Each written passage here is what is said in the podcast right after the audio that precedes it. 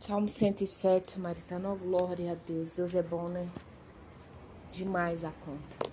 Olha só, esse salmo, é, ele vem falando que Deus salva, né? O título dele, Deus salva de todas as tribulações. E eu creio, Samaritana, que salva mesmo. Então vamos lá, ó. Versículo 1: Rendei graças ao Senhor porque Ele é bom e a sua misericórdia dura para sempre. Ele repete muitas vezes sobre a misericórdia de Deus, sobre ele ser bom e render graças, muitas vezes durante esse salmo mesmo. Versículo 6: Então, na sua angústia, clamaram ao Senhor e ele os livrou das suas tribulações, né? É... Gente, não tem como outro caminho. É clamar ao Senhor na hora das nossas angústias, porque senão você não vai dar conta, né? E tem gente que. Outro dia eu conversava com uma amiga, é verdade. Você às vezes tem gente que chega e fala assim: Nossa, mas eu quase não tava dando conta. Eu clamei a Deus. Aí ela falou assim: Gente, por que, que não clama de pôr a mão para começar? E aí a pessoa não faz de primeira. Ela deixa para autorar e fala assim: Oh Deus, agora só resta o Senhor. Não, gente. No início é, é Ele mesmo. Oito, rendam graças ao Senhor por sua bondade, por suas maravilhas. Hum. Desculpa, Samaritana, eu tô acordando de três em três horas para orar. O Espírito Santo me acordou essa madrugada, na verdade, então tá pauleiro. Versículo 8: Rendam graças ao Senhor por sua bondade, por suas maravilhas, para com os filhos dos homens. Então, para você render graças pela bondade. Ai, qual que é a bondade? O seu fato de você estar tá aí respirando. É bondade. Às vezes você vai, mas eu tô em cima na cama aqui. É bondade. Mas eu tô com o filho desviado. É bondade. Ah, mas eu tô com a mãe no hospital, tá morrendo. É bondade. Tudo que você puder imaginar é a bondade do Senhor. Eu, quando perdi minha mãe, que eu tinha 14 anos, eu, uma pessoa falou isso comigo, falou assim, ah, nossa, eu quase amaldiçoei. A pessoa falou, ah, morre, diabo. Fiquei irada. Mas hoje eu entendo que até quando vem o dia mal, a calamidade, é a bondade do Senhor se manifestar. Porque quando Deus é bom com a gente, é, aquilo vai passar. E você vai ter duas opções: ou você vai amadurecer com aquela situação, ou você vai apodrecer.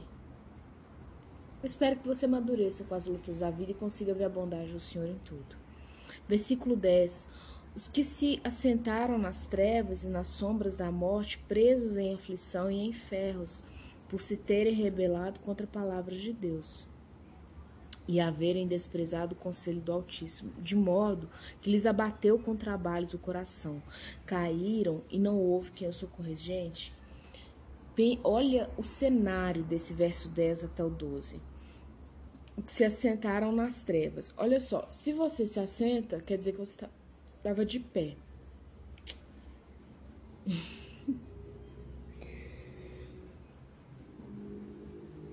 Imagina o movimento de você de pé diante do Senhor. De repente você se assenta nas trevas e nas sombras da morte, presos e em, é, em aflição e em ferros. Porque aqui também está falando dos demônios, os demônios são presos, né? É, e no juízo final, aí condenados e tal. Mas olha para você ver é você fica preso quando você se assenta nas trevas. O Salmo ele vem falando muito isso sobre você não se assentar na roda dos carnecedores. E você fica preso em aflição e em ferros. O ferro é pesado. E a aflição é na alma, né? Por terem rebelado contra a palavra de Deus. Tipo assim, eu não quero Deus. Que se lasque Deus pra lá, quer saber de nada. Palavra, é capaz e haverem desprezado o conselho do Altíssimo. Essa geração de hoje é uma geração que não gosta de conselho, ela gosta de youtuber, né? Youtuber, TikTok. O que, que o influencer digital tá falando? Agora, você tem que ver o seguinte: o influencer digital é. O número de influencer digital sendo preso, gente. Não gosto do conselho. Por quê? Porque o conselho, gente, ele traz conserto o conselho certo da pessoa certa e no coração certo, ele vai trazer conserto. A pessoa não quer, aquela vida desregrada, de modo que debateu com trabalhos o coração. Então, o coração sempre está trabalhando, não descansa. De segunda a segunda eu trabalho, de segunda a segunda o dinheiro não rende. Não, eu já tenho uma mas agora eu quero carro novo importado. E a coisa não vai rendendo, vai rendendo. E caíram, não houve quem socorresse. Gente, Porque não houve quem eu socorro, que eu socorro vem de onde, samaritano? Agora, olha o versículo 16. Tá falando de Deus, ó. Pois arrombou as portas de bronze e quebrou as trancas de ferro. Isso aqui tá falando de cadeia. Aquele perfil que eu falei lá atrás, naqueles versículos, está falando de alguém preso, mas aqui está falando da libertação dessa cadeia, pois arrancou as portas, versículo 16, de bronze, quebrou as trancas de ferro. Quando eu li isso, eu escrevi um aleluia enorme na minha Bíblia. Versículo 23, os que tomando na vida desceram os mares que fazem tra tráfico na imensidade das águas, esses vêm as obras do Senhor e suas maravilhas nas profundezas dos abismos. Você tem muitas histórias antigas, né? E até hoje, assim, é, se você pegar um marinheiro para conversar, tem um, até um que eu sigo no Instagram, é, você sempre vai ver os caras relatando monstros marinhos, né? principalmente as histórias antigas, não hoje em dia. Mas muitas tempestades e situações assim que o cara viu a morte, gente. E a única coisa que ele tinha ali era crer. É igual você tá no avião. Nessa época de Davi não existia. Você quer ver se vai ter um, um, um crente ou não, um ateu ou não, é o avião caindo. É o avião caindo. Se o cara continuava assim, eu não acredito em nada, eu tô indo morrer e vou virar aqui pedacinho de carne, tá bom? E não gritar, e não... tá ótimo. Aí realmente ele é ateu, ele é convicto. Ele até tem mais é que muito crente. É, 27. Andaram, cambalearam como ébrios e perduraram todo o tino. Isso é muito sério, olha. Andaram, cambalearam como ébrios e perderam todo o tino. Tipo assim, ficou louco. Perder o tino é você sair de si. Então, na sua angústia, clamaram ao Senhor. Então, quando você perdeu o tino, às vezes são tantos problemas, samaritano, que vai vir, você vai perder o seu tino.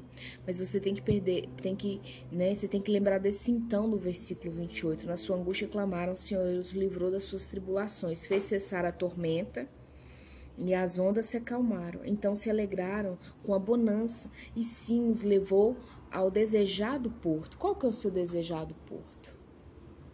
Qual que é o seu desejado porto? Você tem que ter essa resposta.